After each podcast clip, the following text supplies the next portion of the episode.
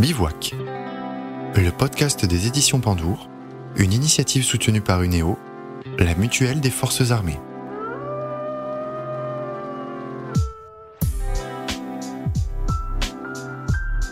Bonjour à tous et merci d'être avec nous dans ce neuvième épisode de Bivouac, votre podcast d'aventure.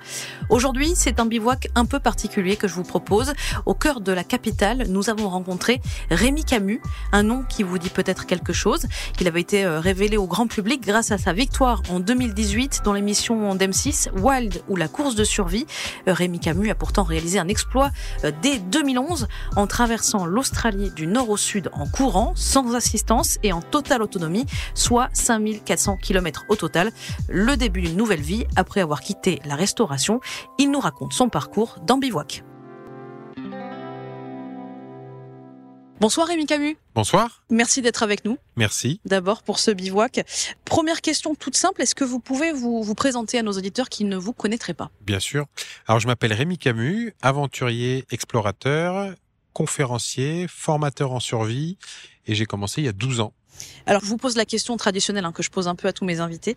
Euh, Qu'est-ce que ça représente pour vous un bivouac? Un bivouac, pour moi, c'est euh, c'est des moments de partage. C'est d'allumer un bon feu, de bien rigoler, de passer du, du temps avec les gens et d'échanger. Et en fait, on a besoin de ça. L'être humain est, un animal très social. On a besoin de ces échanges. Et pour moi, c'est ça le bivouac. C'est un, moment de partage, suspendu, euh, voilà, dans le temps, avec euh, les lumières du feu qui dansent et qui crépitent. Est-ce que c'est un, un, moment de soulagement aussi? Parce que parfois, ça peut être la fin d'une journée dure, difficile. Alors, c'est euh, effectivement le, le fait d'arriver sur un lieu de bivouac, après avec une journée soit de rando, soit de course, soit peu importe ce que c'est. Effectivement, c'est un moment euh, de détente, de réconfort. Et puis, on a cette sensation d'avoir créé une zone de sécurité autour de soi, euh, d'avoir son abri, d'avoir son feu, d'avoir euh, son matériel à proximité. Et c'est un moment qui est vraiment son petit cocon. Et ça fait vraiment du bien. Alors aujourd'hui, vous êtes un, un explorateur euh, connu et reconnu hein, euh, par le grand public notamment, qui vous a découvert d'ailleurs, euh, on peut le dire, je pense, euh, lors d'une émission télévisée de d'M6 qui s'appelait euh, Wild de la course de survie. Je crois que c'était en 2018, si je dis pas de bêtises. Exactement. Ouais. Ouais. Ok. Euh, et justement, pourquoi vous avez décidé de vous lancer dans cette course? Eh bien, ça reprend exactement votre question du début. Pourquoi le bivouac? Pour le partage. Et en fait, cette course, pour moi, c'était exactement ça. Je savais pas si Rémi Camus était capable d'embarquer des gens en milieu hostile et d'être capable de partager son expérience et ses connaissances.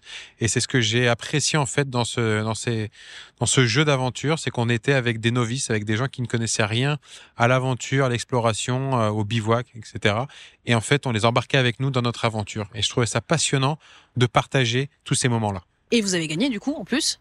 Et j'ai gagné avec Emmanuel, exactement. Ouais. Alors là, vous avez eu la réponse euh, du coup à cette interrogation de départ que vous aviez. Oui, oui, ça m'a vraiment, euh, vraiment aidé dans, dans mon choix, notamment sur euh, la suite de, de, dire de ma carrière. Les aventures, les explorations sont quelque chose de très personnel où, où je porte un message. Mais tout ce qui tourne autour du stage de survie, eh bien, c'est le partage des connaissances et le fait d'embarquer des gens, comme par exemple en 2019 où j'ai emmené des gens avec moi en Australie. Eh bien, c'était de leur montrer que Seul, on va vite. Ensemble, on va encore plus loin. Et qu'avec un peu de volonté, on est capable de se dépasser, voire même de se surpasser pour aller à la rencontre de l'autre. Et c'est ce que je trouvais intéressant, en tout cas. Est-ce qu'à ce, moment-là de, cette émission, hein, vous aviez déjà décidé de, de, devenir professionnel dans ce domaine, de devenir aventurier, explorateur Ou bien c'est l'émission qui a fait que ça vous a conforté dans ce choix? Non, j'étais déjà dans ce domaine-là. J'étais déjà, euh, pour moi, euh, professionnel dans ma discipline. La seule problématique, c'est qu'à l'heure actuelle, pour pouvoir vivre facilement d'un métier passion, eh bien, euh, il faut avoir une notoriété et une certaine visibilité. Et avant l'émission, j'avais pas assez de visibilité pour que les gens puissent venir vers moi facilement et me fassent confiance.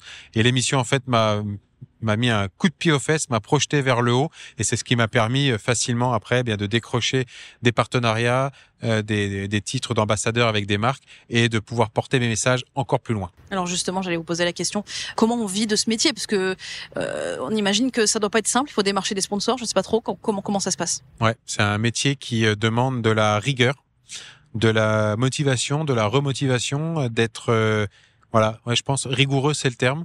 Je travaille 6 euh, 7 euh, jours euh, par semaine pour pouvoir vraiment construire quelque chose. Ça prend du temps de convaincre. C'est ce que je dis souvent.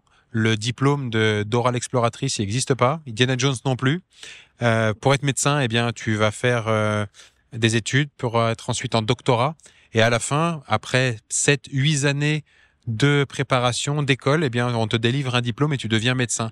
Et donc, forcément, ça devient tout de suite facile parce que tu es crédible dans quelque chose. Aventure explorateur, il n'y a pas de diplôme. Et donc, il faut faire, euh, faut faire ses preuves. Il faut aller de l'avant, euh, prouver qu'on est quelqu'un, euh, voilà, d'entier où on va vraiment pousser les, les projets jusqu'au bout et on lâchera rien. Et donc, ça prend du temps.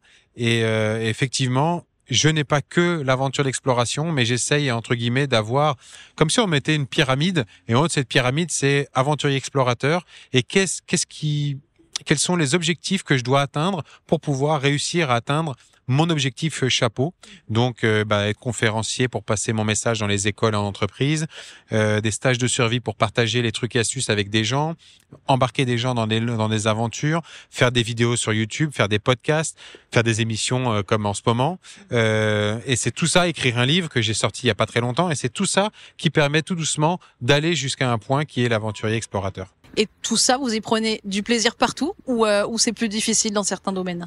Je prends du plaisir dans tout ce que je fais parce que si euh, si je prends pas de plaisir, je fais pas. Euh, J'arrête. Euh, je vois pas l'intérêt de de m'embêter à à essayer de développer quelque chose si je prends pas de plaisir. Donc je, je, je kiffe ce que je fais dans, dans tous les dans tous les trucs, mais euh, ça prend du temps. Alors ce que je fais, c'est que je sème des petites graines sur des, des thématiques. J'essaye de de faire de de, de, de l'exploration de nouveaux business qui sont intéressants pour ce que je fais. Et donc, je plante des petites graines un peu partout et je regarde si ça germe. Et si ça germe, je donne un peu plus d'attention sur cette petite graine, etc., etc. Mais toujours en ayant bien comme objectif et eh bien mon métier d'aventurier explorateur. Alors ce métier justement, euh, comment vous le définissez? Parce que certains s'imaginent que c'est plus un loisir parfois même que, que ou une passion, un sport plutôt qu'un métier. Euh, Est-ce que vous voulez nous, nous, nous le définir, nous l'expliquer? Aventurier explorateur, surtout en 2022, ça a une autre signification de ce qu'on pouvait avoir il y a, on va dire, 300, 400, 500 ans, 1000 ans. Euh, il y a euh, plusieurs euh, centaines, milliers d'années, on envoyait une personne, une équipe missionnée par l'empereur, missionnée par la reine, par le roi pour aller découvrir des nouvelles terres. Une fois que ça a été fait, on a réussi à créer la map monde et de définir, eh bien, il y a l'Amérique ici, il y a l'Inde, etc., etc. Une fois qu'on avait fait ça, on a commencé à se poser les questions jusqu'où l'homme était capable d'aller. Donc on a commencé à faire des explorations sur les pôles, pôle nord, pôle sud, les, euh, les plus hauts sommets, les endroits les plus reculés, jusqu'où l'homme était capable d'aller. À l'heure actuelle, on a presque tout cartographié euh, sur la planète. Et je pense que à l'heure actuelle, être aventurier explorateur, c'est être capable de porter un message. Et à l'heure actuelle, je pense que le message, il est tourné sur euh, l'environnement et sur l'écologie. Et on a notre devoir, notre responsabilité, parce qu'on commence à avoir de la visibilité, de porter ce message, parce que justement, si on veut pouvoir continuer à vivre de belles expériences et de belles aventures, de jolis bivouacs, eh bien, il faut être capable de préserver cette belle planète. Et justement, j'allais vous demander, est-ce qu'on peut être explorateur aujourd'hui sans avoir justement ce message euh, environnemental à porter? Parce que c'était une question que j'avais prévu de vous poser, mais vous y répondez là. Euh. Alors oui, je pense qu'on peut être encore aventurier explorateur dans, différents domaines. Moi, j'en ai fait mon cheval de bataille parce que j'en ai souffert en Australie euh, à boire mon urine dans le désert et, euh, et ça m'a vraiment euh, euh conforté sur l'idée de je veux poursuivre dans la thématique de l'environnement et l'écologie, notamment sur l'eau, parce que c'est euh, primordial de préserver ce, ce bien commun qu'on a besoin et qu'on euh, se rend compte vraiment de son impact lorsqu'on n'en a pas. Donc après, chacun est libre de, de partir dans. Moi, je sais que c'est quelque chose qui m'intéresse vraiment et, euh, et, et la récompense, je l'ai en fait euh, quand je suis avec les enfants dans les écoles, tu vois, de, de se poser, d'avoir euh, leur, leurs yeux euh, pétillants et euh, c'est ce que je trouve fantastique en fait dans dans dans, dans ce message que que j'essaye de faire passer. Et vous les faites rêver? Et je les fais rêver, ouais. Le, le, le but, c'est d'embarquer les enfants et de leur et de leur donner envie à eux non pas de se lancer en tant qu'aventurier explorateur, mais en tout cas de, de, de tenter l'expérience, de vivre leurs rêves. Et c'est ce qui est le plus important, surtout quand on est quand on est jeune, quand on est un gamin, on est un peu perdu. Et je leur dis, je fais tenter des expériences. C'est la plus belle chose que vous pouvez réussir. En tout cas, essayer de faire. Cassez-vous la figure, vous allez vous relever exactement comme tout le monde. Puisqu'on parle de l'enfance, justement, on va parler de la vôtre un petit peu. Donc, vous venez de, de quel endroit? Je crois que c'est Saint-Doulchard, si je dis pas de bêtises. Exactement. Je suis né en région Centre-Val de Loire, à Saint-Doulchard, dans le Berry, en plein milieu de nulle part. Et j'ai grandi dans un, dans une toute petite, euh, voilà, une petite bourgade qui était rattachée à une commune qui s'appelait Le Subdré. Ils doivent être fiers de vous là. Oui, bah, je les ai. Ouais, quand j'y vais, c'est assez drôle. De, je revois souvent les élus et, et beaucoup de personnes, donc c'est toujours très très sympa de de retourner là-bas.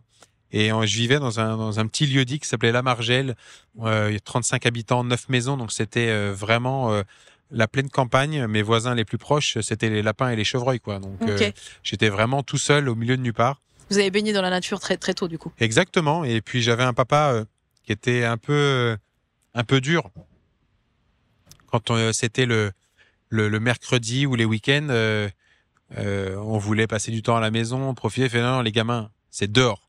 Je fais, ah, mais papa, euh, il pleut. Je fais, m'en fous, c'est dehors. Bon, super papa, t'es super gentil, on va faire quoi? Et j'allais voir mon voisin qui est qui avait la même problématique. Il avait un papa qui était assez strict. Donc, on, bah, qu'est-ce qu'on va faire pour pouvoir euh, passer l'après-midi sans être trop trempé? Bah, On va aller construire des cabanes. Et donc, on construisait des cabanes gigantesques euh, dans les forêts pour nous abriter.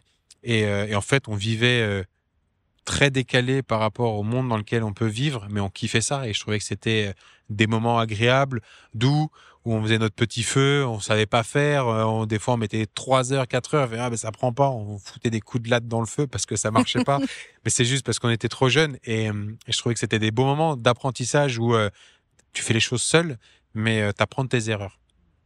Et à ce moment-là, vous pensiez déjà peut-être à être aventurier? C'était quelque chose qui vous qui vous parlait déjà ou pas encore? Pas, du, tout. Je savais même pas ce que ça voulait dire être aventurier explorateur. ça m'a ça m'a vraiment intéressé le jour où euh, où j'ai lu le livre de, de Jamel Bali euh, qui a traversé l'Amérique. C'est ça qui m'a donné euh, l'envie de me dire si lui l'a fait, je vois pas pourquoi j'y arriverai pas. Voilà. Et c'est comme ça que je me suis lancé. Mais mes voyages m'ont donné non pas le goût de l'aventure, mais le goût de la rencontre et du partage avant de faire mes explorations. Et en fait, ce goût de, du partage et de la rencontre, c'était euh, exceptionnel. Tu, tu, on se retrouve dans, dans, des endroits tellement reculés à rencontrer, euh, à rencontrer des gens euh, qui vivent très différemment. Et c'est ce que je trouvais très agréable dans ces moments de, de, de vie un peu décalés parce qu'on on quitte la vie qu'on a d'habitude pour partir en, en, voyage et on rencontre des gens qui, qui ont un autre mode de vie très décalé par rapport au nôtre. Et je trouvais ça passionnant. Et je me suis dit, c'est ça que je veux faire. Je veux continuer de pouvoir rencontrer des gens qui, qui ne vivent pas comme moi. Il y avait quand même une ouverture d'esprit euh, oui, bien sûr, j'avais j'avais une ouverture d'esprit et et euh, j'avais soif d'aventure et de et de découverte, découverte de l'autre et découverte de moi, euh, de, de ma personnalité, de savoir qui était Rémi, qui qu'est-ce que j'étais capable de faire, est-ce que j'étais capable de de, de, de réaliser des aventures, est-ce que j'étais capable de réaliser des défis sportifs, est-ce que j'étais capable de de venir me challenger? Et ça, j'avais soif de tout ça.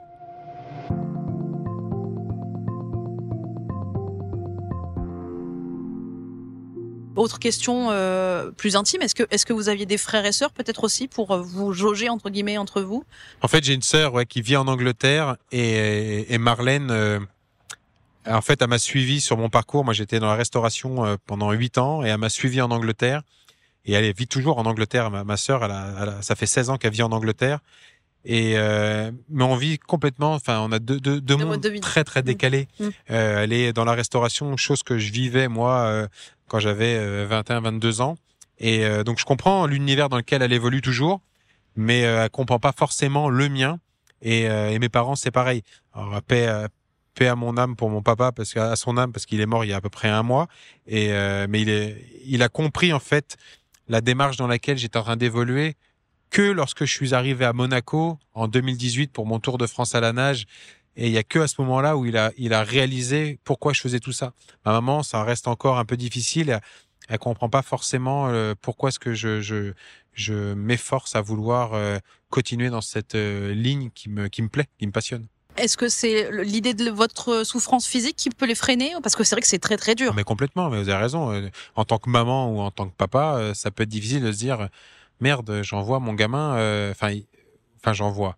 J'accepte que mon fils parte faire quelque chose et potentiellement il ne peut ne pas revenir.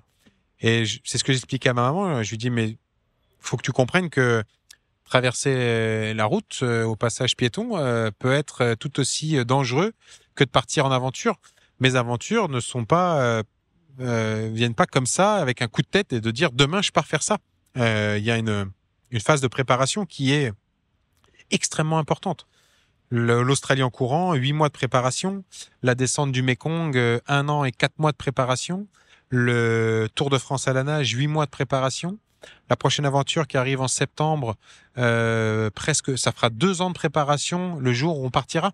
Donc c'est ce que je lui dis. euh, Il y, y a toute une phase de préparation pour minimiser les, les risques. Alors forcément, on n'arrive jamais à une réussite à 100%, mais au moins la phase de préparation peut euh, permettre d'éviter bah, certains, certaines portions un peu casse-cou. Hmm, je, je vois.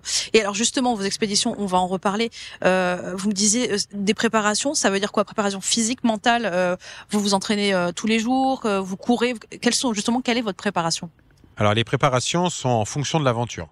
Euh, on va pas faire du tout la même préparation si on fait de la course à pied que si on fait de la nage. Donc elles sont vraiment orientées en fonction de l'objectif que je me suis fixé. Après, euh, la, préparation reste presque toujours la même. Il y a une grosse partie en salle de sport bah, pour euh, soit se muscler, soit pour prendre du poids. Là, par exemple, la prochaine aventure qui consiste à traverser entre Calvi et Monaco à la nage en totale autonomie, il faut que je prenne du poids pour euh, avoir de la réserve pour traverser, ce qui m'évite de, de l'emmener sur ma plateforme. Donc il y a une partie euh, de préparation physique euh, en salle, il y a une préparation physique à la nage en rivière parce que ça me permet d'avoir un environnement un peu plus hostile pour nager plutôt qu'une piscine. Et puis ensuite, je fais de l'immersion euh, dans mon congélateur à peu près trois quatre fois dans la semaine Ah, pour euh, pour apprendre à travailler la résistance au froid. Donc ça c'est une grosse partie qui me prend euh, généralement toutes les matinées euh, en préparation et c'est euh, six euh, six fois dans la semaine, donc six matins, donc du lundi au samedi. Et ensuite l'après-midi, eh bien c'est euh, de la préparation administrative, euh, démarchage de partenaires, euh, s'assurer que le, le projet est réalisable, s'assurer que les, les toutes les administrations sont au courant de l'aventure, les assurances. Donc tout ça, ça prend du temps de d'écriture euh, devant l'ordinateur, des mails, des mails, des lettres. Euh, c'est un peu chronophage, mais euh, c'est indispensable. Et puis il y a la partie ensuite médias, les réseaux sociaux. Donc euh, bah, je travaille avec des agences pour qui, qui puissent m'aider là-dessus. Ça prend du temps également, euh, mais ces agences ne sont pas gratuites, donc il faut trouver des partenaires, etc. Donc c'est un vrai euh, un vrai travail que je qualifierais exactement comme l'entrepreneur qui se lance dans un projet professionnel d'entreprise. Moi, je monte un dossier de présentation, il fait la même chose. Lui va voir une banque pour avoir de l'argent, moi je vais voir des partenaires. À la fin, c'est juste euh, une, une entité qui vient, qui, qui vient financer ton projet, ni plus ni moins. Ensuite, euh, il réalise son aventure, son projet, il met en place son produit, peu importe, moi je réalise mon aventure.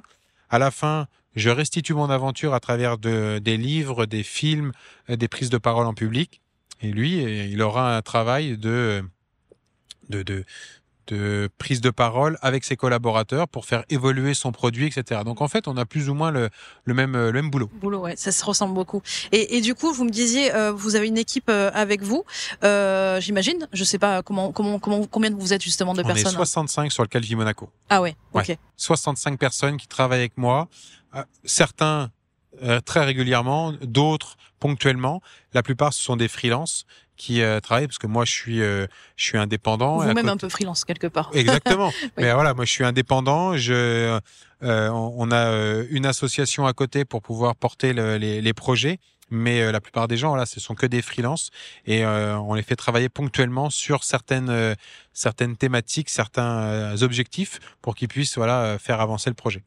Mais en tout et pour énorme. tout, ça fait 65 personnes. Ouais, ça fait du monde. Ça fait du taf et ça fait du monde à, à gérer. À gérer. Ouais, parce que après, il faut, il faut que vous soyez au centre de ça pour euh, coordonner tout ça, Ah j'imagine. oui, bien sûr, vous avez raison. C'est euh, c'est un gros travail et puis euh, faut s'assurer que tout le monde a bien compris. Il faut s'assurer que euh, ce qu'on essaie de mettre en place euh, fonctionne. Donc euh, et puis il y a, il y a des deadlines, ça arrive. Enfin, plus les jours passent et euh, plus il faut euh, apporter du concret au projet. Parce qu'en bout de chaîne, c'est vous après sur le terrain tout seul.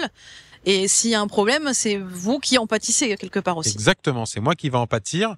Après, euh, c'est ce que je dis souvent. euh, Il y a un mec qui nage, notamment sur le prochain projet. Il y a un mec qui nage, mais c'est grâce à une équipe qu'on a réussi. Et euh, on met souvent, euh, on, voit souvent une personne sur euh, la marge du podium, mais on oublie de présenter toute l'équipe qui est derrière, qui euh, sans elle, on n'aurait jamais réussi. Alors, vous me parliez aussi euh, un petit peu avant de votre ancien métier, qui était donc euh, plutôt restaurateur, maître d'hôtel, je crois. Exactement. Ouais, c'est ça. Vous avez raison. Mon, mon dernier job, c'était maître d'hôtel dans la restauration. En quoi ça vous a aidé dans votre nouveau métier actuel d'aventurier explorateur? Eh bien, en fait, être maître d'hôtel dans la restauration, c'est un, un métier de valeur en fait dans la restauration. On se lève le matin de bonne heure, il faut être rasé, il faut être bien habillé, les chaussures cirées, les chemises repassées. Il faut savoir dire bonjour, dire merci, dire au revoir, euh, être capable de présenter une carte, euh, avoir des notions euh, sur les accords mets vins, les fromages. Et en fait, on se rend compte que c'est un métier assez assez rythmé, un peu comme comme l'armée. D'ailleurs, quand on va en cuisine, eh bien on appelle ça une brigade. On dit chef quand on veut prendre quelque chose, quand on a une interrogation. Et on se rend compte que c'est vraiment un métier assez, euh, assez structuré. Et c'est ce que je trouvais passionnant. Et je me rappellerai toujours de, de ma prof en hébergement qui m'a dit, euh, j'avais 16 ans, et euh, fin de cours, on allait partir, et elle, nous dit juste pour clôturer, fait, vous savez, la restauration mène à tout. Bah, quand on a 16 ans, on se dit, j'ai rien compris à ce qu'elle m'a dit, celle-là. Ok. Et euh, j'ai eu la chance de pouvoir refaire une intervention dans l'établissement scolaire dans lequel j'avais euh, j'avais grandi. Et, euh, et, je suis retourné la voir et je lui ai dit Claire, vous vous souvenez de moi fait, Rémi, tu peux me tutoyer Je fais pardon. tu te souviens de moi, Claire Elle m'a dit bien sûr. Je fais mais je me souviens surtout de la phrase que tu m'as dit la restauration mène à tout.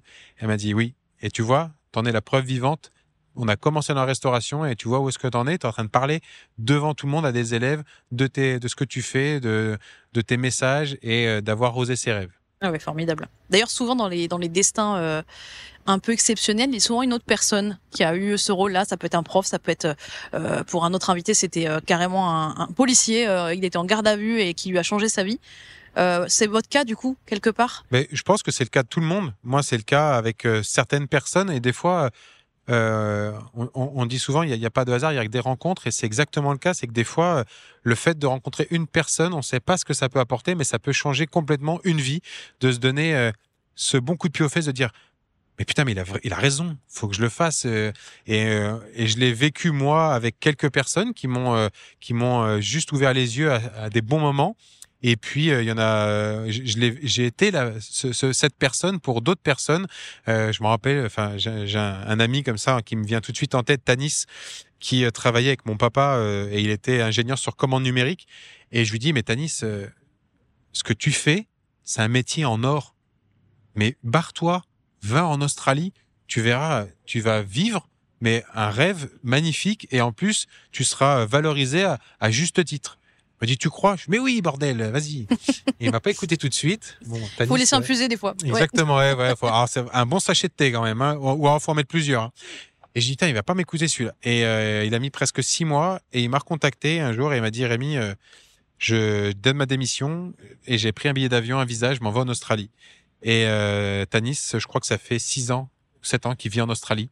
Il s'est marié avec une Thaïlandaise et il, vit, il travaille dans, à Melbourne dans une, une grosse entreprise et il gagne très bien sa vie et, il kiffe sa vie. Et à chaque fois qu'il revient en France, euh, il revient, il m'appelle et il me dit tu es où? Donc je lui donne l'endroit où est-ce que je suis. Il j'arrive et il vient toujours avec une bouteille de champagne et me dit on la boira que tous les deux. Euh, voilà, c'est à chaque fois j'ai besoin de te remercier parce que si je suis là-bas et si je vis ce que je vis, c'est parce que tu m'as juste mis un coup de pied au cul un jour pour me dire vas-y, fais-le. Voilà. En tout cas, un très beau message. On le, on le fait infuser aussi pour nos auditeurs. On sait bah, jamais. Ils ont, ils ont, le droit. Voilà. Euh, osez. Tomber par terre, relevez-vous. Euh, osez, osez les choses. Ça sera que, que bénéfique. Et même si ça ne gagne pas, vous aurez appris des choses. Moi, le jour où malheureusement mon métier s'arrête pour X raisons, eh bien, j'aurais appris plein de choses. J'aurais, euh, j'aurais été encore plus loin que ce que j'aurais pu imaginer dans la restauration. Encore plus loin. Donc, il faut, ce sont que, que des expériences, des expériences, des expériences. Et un jour, on arrive à avoir une expertise dans un domaine. Eh bien, c'est ce qu'il faut que les gens fassent, avoir des expériences. Alors, on, parlait de l'Australie, justement, on va y revenir, puisque c'est un peu euh, aussi la première grande expédition que vous avez menée. Hum, euh, il y a un rapport particulier avec ce pays entre lui et vous, il y a quelque chose? En fait, oui, j'avais euh, vraiment apprécié l'Australie en 2009. Quand j'avais été en Australie la première fois, on avait fait le, tout le tour de, de l'île continent. Et j'avais beaucoup aimé, en fait, la rencontre des gens et puis ce, ce- cette terre très hostile qui est l'Australie où euh, on a des étendues de, de sable énormissimes en plein désert, ça fait 14 fois la taille de la France. Mais très triste de me rendre compte que les aborigènes euh, étaient, euh, j'avais pas dit, alors le mot, je sais pas s'il est très juste, mais parqués dans des communautés. Et dis, mais je, je voyais pas ça comme ça. Et, euh, et je m'étais fait la promesse, un jour, je reviendrai et je ferai un projet ici en Australie parce que c'est euh, c'est une terre d'aventure. Et c'est euh, ça a été voilà le quand je me suis quand j'ai lu le, le livre de Jamel Bali, ça a été pour moi de me dire attends il l'a fait en courant, euh, je le fais aussi. Et mais pourquoi pas l'Australie? Et on repart là-bas. Et c'est comme ça que je me suis dit on va on, va partir en Australie parce que c'est euh, la terre d'aventure de toutes les limites où on, on peut pousser vraiment le bouchon très loin sur euh, ses capacités physiques et mentales.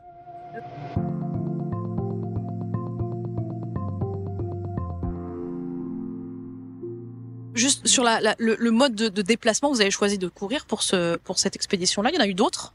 Euh, vous les choisissez comment? C'est en fonction de vos goûts personnels, euh, peut-être aussi du milieu dans lequel vous allez évoluer. Comment comment vous choisissez? C'est, euh, je sais pas, euh, c'est, ça me vient en, la nuit des fois euh, des, des idées d'aventure, ça me vient en pleine nuit. L'Australie en courant, euh, c'était le livre de, de, de Jamal. Le- le- la descente du Mekong, c'est parce que j'avais été en Asie et j'avais déjà vu le Mekong. J'avais beaucoup apprécié, euh, eh bien, la portion euh, euh, de trois jours jusqu'à Luang Prabang, la dernière, la- l'ancienne capitale du du Laos. Et je me suis dit, oh, ça peut être super sympa de faire ça à la nage. Et rencontre après rencontre, j'ai rencontré une personne qui m'a dit, mais si tu fais ça à la nage pure, à mon avis, tu feras à peu près entre 200 et 300 mètres avant de finir noyé. Et sur 4400 km, ça faisait quand même court. j'ai dit, on va peut-être pas faire ça à la nage pure. Et il m'a dit, non, on, pr- on pratique un sport qui s'appelle l'hydrospeed. Et j'ai testé ça et j'ai dit, mais c'est trop bien et c'est comme ça que je vais le faire. Donc c'est comme ça que l'idée du Mekong euh, en hydrospeed m'est venue. Le Tour de France à la nage, eh bien, c'est en ayant euh, vu toute cette problématique dans les euh, dans, le delta du Mekong euh, au, Vietnam où on voit cette quantité de déchets euh, qui, qui, qui partent directement dans les mers. Et c'est là où euh, je me suis posé la question si euh, on était vraiment au courant euh, de la quantité de déchets qu'on pouvait retrouver sur notre littoral français. Et je l'ai fait en 2018, ça. Et en 2018, on était encore au balbutiement de l'écologie. On en parlait qu'un petit peu. C'était encore, euh, voilà, des fois on nous prenait pour des, enfin, ah, c'est bon, l'écologie, euh, c'est bon, c'est encore un truc, ça. Et maintenant, on est en 2022 et tout le monde parle que de ça.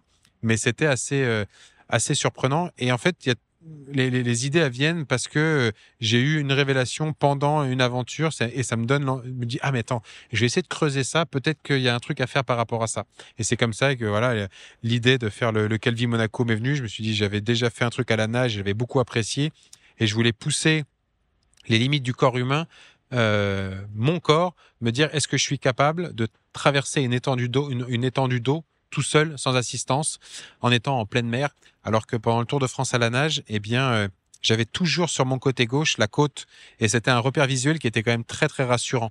Et je, m'étais posé la question en, sur le- en 2018, me dire, mais si ça, ça disparaît, comment je vais avoir mes repères? Et en fait, c'est là-dessus où je veux, je veux pousser également le, le bouchon sur un, un défi euh, un peu plus mental que ce que j'avais pu vivre auparavant, Et ça, ce sera du coup cette expédition-là. en septembre En de cette année. Ok.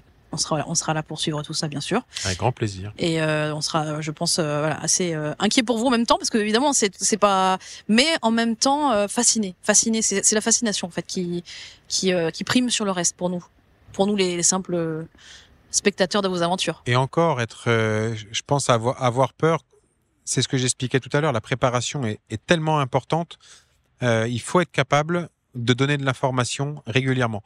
Moi, je- les, les les gens lambda, autres personnes qui me suivent sur les réseaux, c'est différent.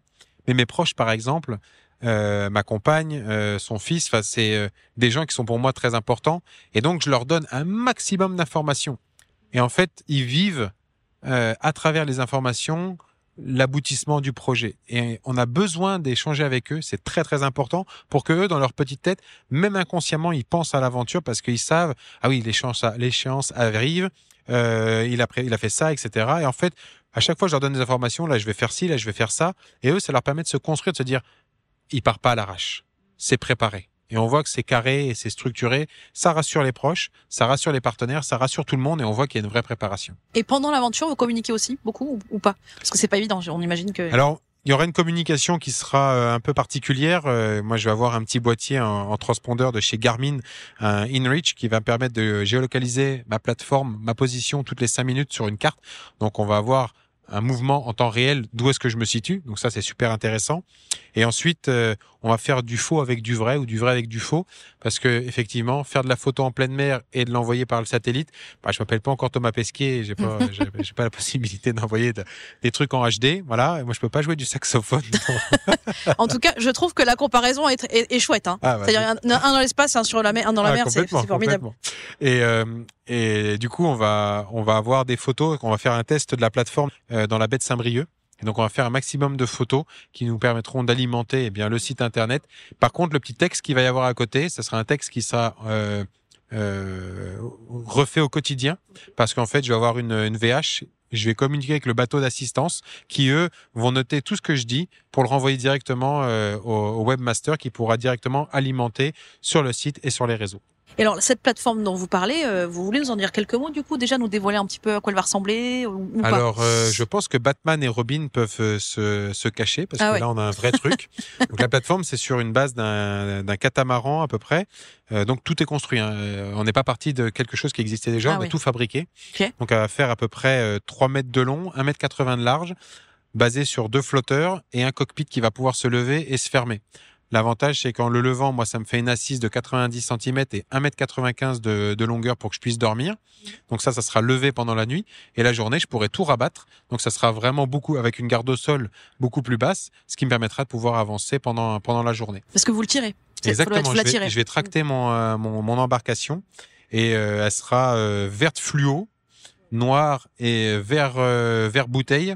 Et le vert fluo, en fait, c'est un partenaire. C'est pour ça que je dis que c'est une aventure humaine parce que j'essaie d'embarquer un maximum de personnes avec moi dans cette aventure pour que ils puissent vraiment avoir une visibilité. Et en fait, on va recouvrir la partie de la de la de la plateforme en vert fluo avec une photoluminescence qui va prendre la lumière du soleil toute la journée et la restituer pendant la nuit. Incroyable. Donc là, c'est où, tester en plus des nouvelles technologies. Exactement, ça fera une vraie boîte de nuit ambulante.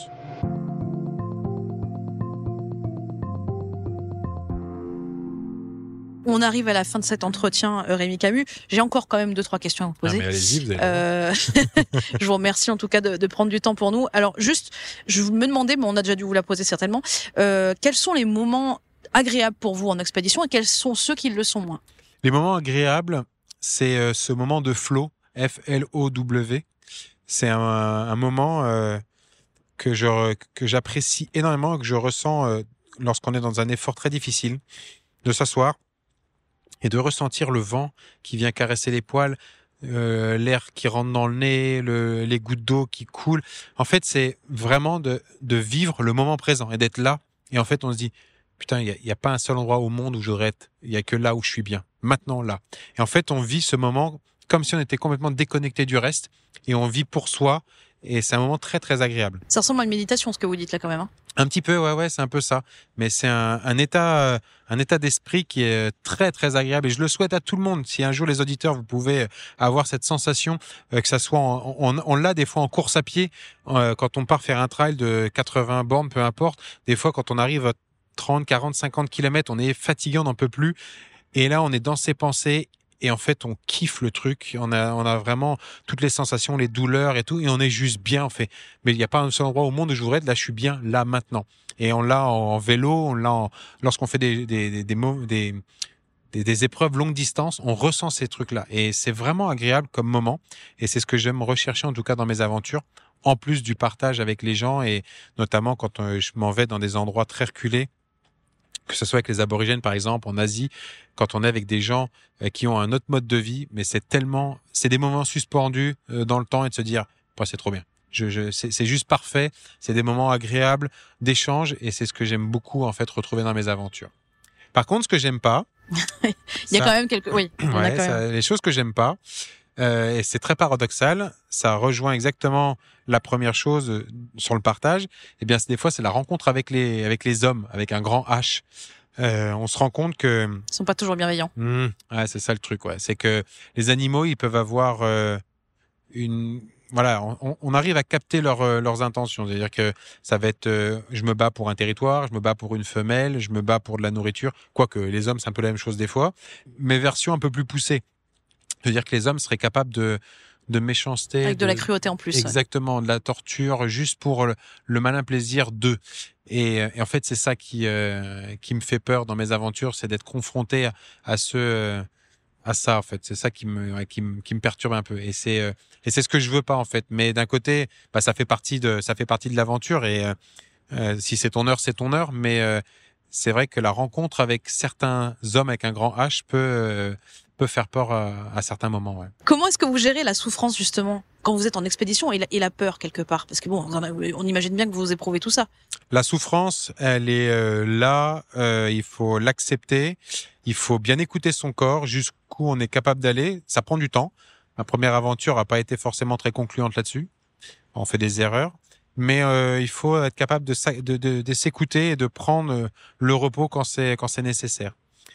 La peur, par contre, elle est très très intéressante en aventure parce que c'est euh, son petit garde-fou qui euh, qui te dit euh, on y va ou on n'y va pas. Et ça fait un petit peu comme l'ange et le démon au-dessus de la tête et il y en a qui font allez vas-y on y va. Et non non attends deux secondes réfléchis.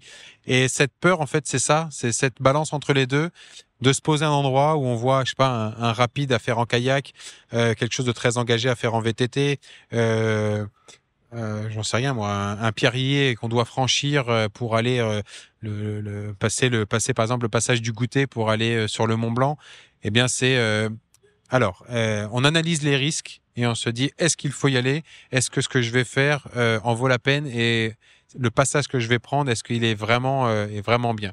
Et ça m'arrivait plein de fois de, m'arrêter sur la, par exemple, sur le Mekong, sur les rives, et de m'asseoir pendant presque une demi-heure et me dire, OK, si je passe là et que je fais ça, qu'est-ce qui se passe? Si je passe ici et que je fais ça, qu'est-ce qui se passe? Et en fait, on analyse et à un moment donné, on prend la décision ou pas de poursuivre. Et cette peur, elle est très, très importante parce que du coup, bah, elle peut te sauver la vie. Merci Rémi Camus euh, bah, d'avoir pris du temps pour nous répondre. Merci, merci infiniment à vous. Et puis euh, peut-être une dernière question, allez, une dernière, toute dernière, euh, sur euh, sur un livre qui vous a marqué. Vous en avez parlé de de ce livre tout à l'heure, qui a, qui a peut-être un peu changé votre vie. Est-ce qu'il y en a eu d'autres des auteurs et des livres qui vous ont influencé, qui vous ont marqué? Alors pas forcément plein de livres, mais j'ai été assez assez estomaqué de d'avoir vu euh, en 53, euh, j'étais pas né bien sûr, mais de, de lire les récits de Edmund Hillary et Tenzing lorsqu'ils ont gravi l'Everest pour la première fois euh, et d'arriver sur le sommet avec cette petite photo où on les voit tous les deux en haut avec un équipement très rustique par rapport à ce qu'on peut avoir maintenant et de me dire euh, ils étaient les pionniers, ils ont réussi, ils ont été là où personne n'avait mis les pieds auparavant. Et en fait c'est ça qui m'a qui m'a bouleversé de me dire euh, les hommes avec un grand H, on est capable de plein de plein de choses quand on a une vraie volonté et une vraie passion. Et, euh, et c'est ce qui m'a euh, réconforté dans le dans l'envie de poursuivre dans les aventures. Eh ben merci à vous encore euh, en tout cas pour tout ce que vous faites. On va suivre avec grande attention votre prochaine expédition. Alors j'imagine que là vous êtes en pleine préparation bien sûr. Euh, ça va arriver vite. C'est vrai que septembre ça c'est ah, demain. voilà. Exactement. Euh, du coup une fois que ce sera terminé, j'imagine qu'il y a déjà peut-être d'autres projets peut-être en tête pour l'instant, mais vous n'en parlez pas Exactement, j'en parle pas, mais j'ai déjà d'autres trucs en tête, effectivement. Ok, ben ça on en parlera donc euh, à ce moment-là plus tard. On fait comme ça. j'ai essayé, hein, vous avez remarqué. Voilà, mais bon, ça n'a pas marché. Euh, ben écoutez, en tout cas, voilà, tout, tout le meilleur pour vous. Euh, on, on, suivra tout ça avec grand intérêt et puis euh, on vous souhaite le meilleur, hein, bien sûr, voilà, que, que ça aboutisse, que ça réussisse. Merci infiniment. Et voilà, c'était euh, Rémi Camus, aventurier explorateur, qui prépare donc euh, une nouvelle expédition en septembre 2022. Il va donc rallier à la nage la ville de Calvi, en Corse, à Monaco, sur le continent. Et puis, si vous souhaitez euh, vous plonger dans de la lecture, eh bien, il y a ce livre de Rémi Camus qui vient de sortir chez Robert Laffont, Aventurier de la vie, qui relate les quatre grands défis relevés par l'explorateur français. Et puis, je vous redonne aussi le titre du livre qui a fait basculer son destin au cœur des Amériques de Jamel Bali. Ce livre relate son aventure à travers le continent, soit 24 000 km en courant en un an et demi. Encore un, un destin exceptionnel. Merci à vous de nous avoir écoutés. À très vite au Bivouac. C'était Bivouac, le podcast des éditions Pandour, une initiative soutenue par UNEO, la mutuelle des forces armées.